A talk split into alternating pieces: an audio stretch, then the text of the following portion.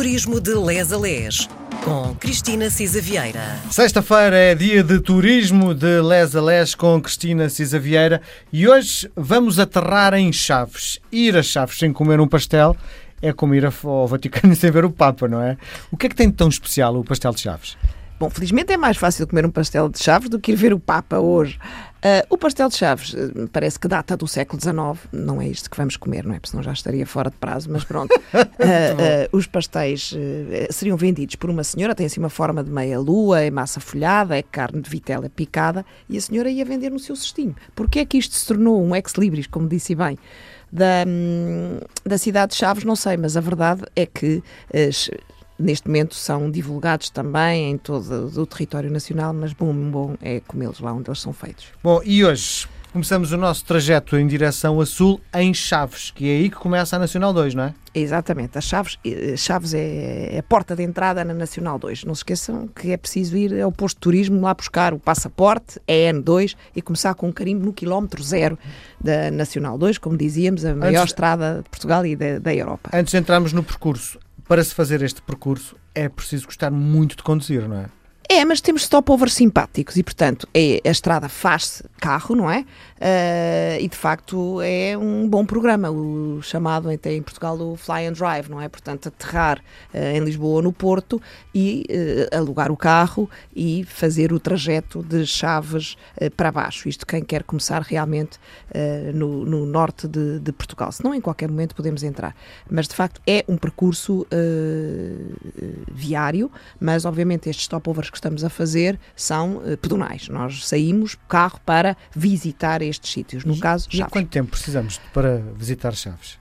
Não muito, eu acho que nós almoçávamos tranquilamente em Chaves e depois saímos para Vidago. Portanto, acordamos cedinho, uh, ou começamos cedinho a, a visita uh, em Chaves, começamos pelo castelo, Uh, o castelo permite-nos, de facto, ter já uma, uma, uma, vista sobre a cidade. Está lá instalado o Museu Militar e, de facto, é no centro da cidade. Mesmo ali à volta, podemos logo dar um saltinho ali às ruas mais comerciais. Temos a Rua Direita, que é muito gira, porque tem umas casas de várias cores, ainda hoje é habitada e, portanto, é um, um, ponto histórico. É engraçado pensar que Chaves, Chaves tem por nome o Aquavive, Flávia e Flavienses são os, os, os originários de, de, Chaves, porque isto veio de uma família romana já no século I depois de Cristo, no ano 72, o primeiro capite, como se dizia, tinha, era da família Flávia. É por isso que o nome uh, Aqua Flávia uh, de facto faz um, jus ao seu uh, fundador. E de facto era Chaves era um ponto de ligação entre Braga, a Brácara Augusta, e as, nas Astúrias, um, nas Astúrias, quer dizer, na comunidade uh, Leão e Castela, uma, uma terriola que era ainda hoje a Astorga, não sei se eles se ofendem com ser de terriola, mas Chaves era importante porque já era um ponto de facto de, de, de, de paragem obrigatória. É importante também Uh, há dois ex-libris que são os fortes eh, de São Francisco e de São Neutel, são de arquitetura militar. Já agora, a caminho dos fortes, eu recomendo. A água sabe pessimamente, mas que se pare no Parque Termal uh, e se nos possamos oferecer a nós próprios, faz muito bem à saúde, um, um copo de água quente. Atenção que a água vem a 70 graus dentro da terra, de 70 graus, portanto convém deixá-la arrefecer um bocadinho. É bom também ir às duas igrejas, são frente a frente na Praça Camões, a Igreja Matriz de Santa Maria, mas sobretudo a Igreja da Misericórdia de Chaves. É de estilo barroco e tem no frontão Uh, uma Nossa Senhora com um grande manto e é interessante a inscrição que diz Nossa Senhora do Manto abriga sob o seu manto todos os mais necessitados de todas as classes sociais, que é assim um, um moto das misericórdias. Máquina fotográfica é obrigatória neste passeio. A minha mãe é louca por compras.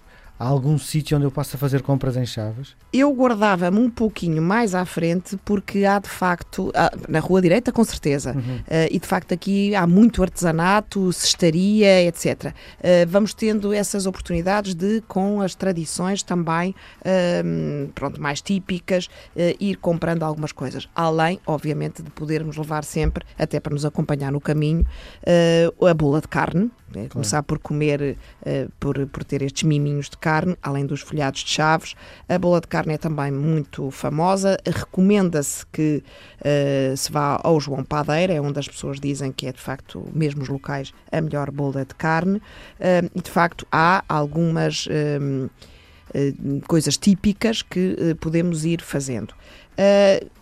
Eu, como dizia, acho que sugeria almoçarmos na Adega Faustino, é um restaurante típico, tem uns petiscos regionais maravilhosos. É preciso reservar nesta Adega uh, Faustino. É caro? Uh, não, é, não. É, é 15 euros, por cerca de 15 euros por pessoa.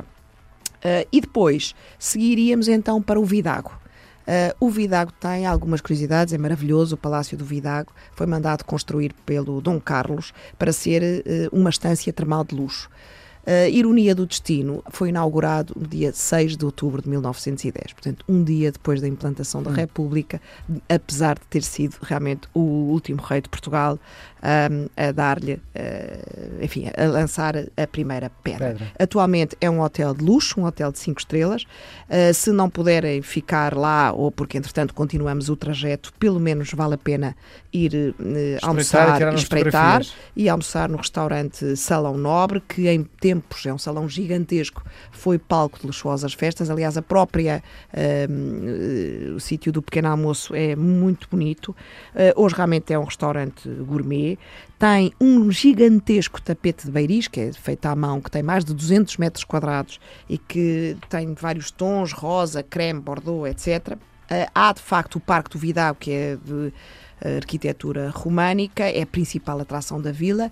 Tem um dos melhores parque, campos de golfe desenhados também no Vidago por um escocês em 1936. O Philip Mackenzie Ross é muito conhecido no mundo uh, do golfe, é um dos uh, também dos campos de golfe de luxo. Uh, vale a pena dar um saltinho Uh, mesmo uh, numa parte totalmente nova do Palácio do Vidago, que é o SPA, uh, Salute per Aquam, não é o que quer dizer SPA, foi desenhado pelo arquiteto Álvaro Cisa Vieira, é de facto uh, típico dele, daquelas linhas minimalistas, é muito bonito e muito repousante.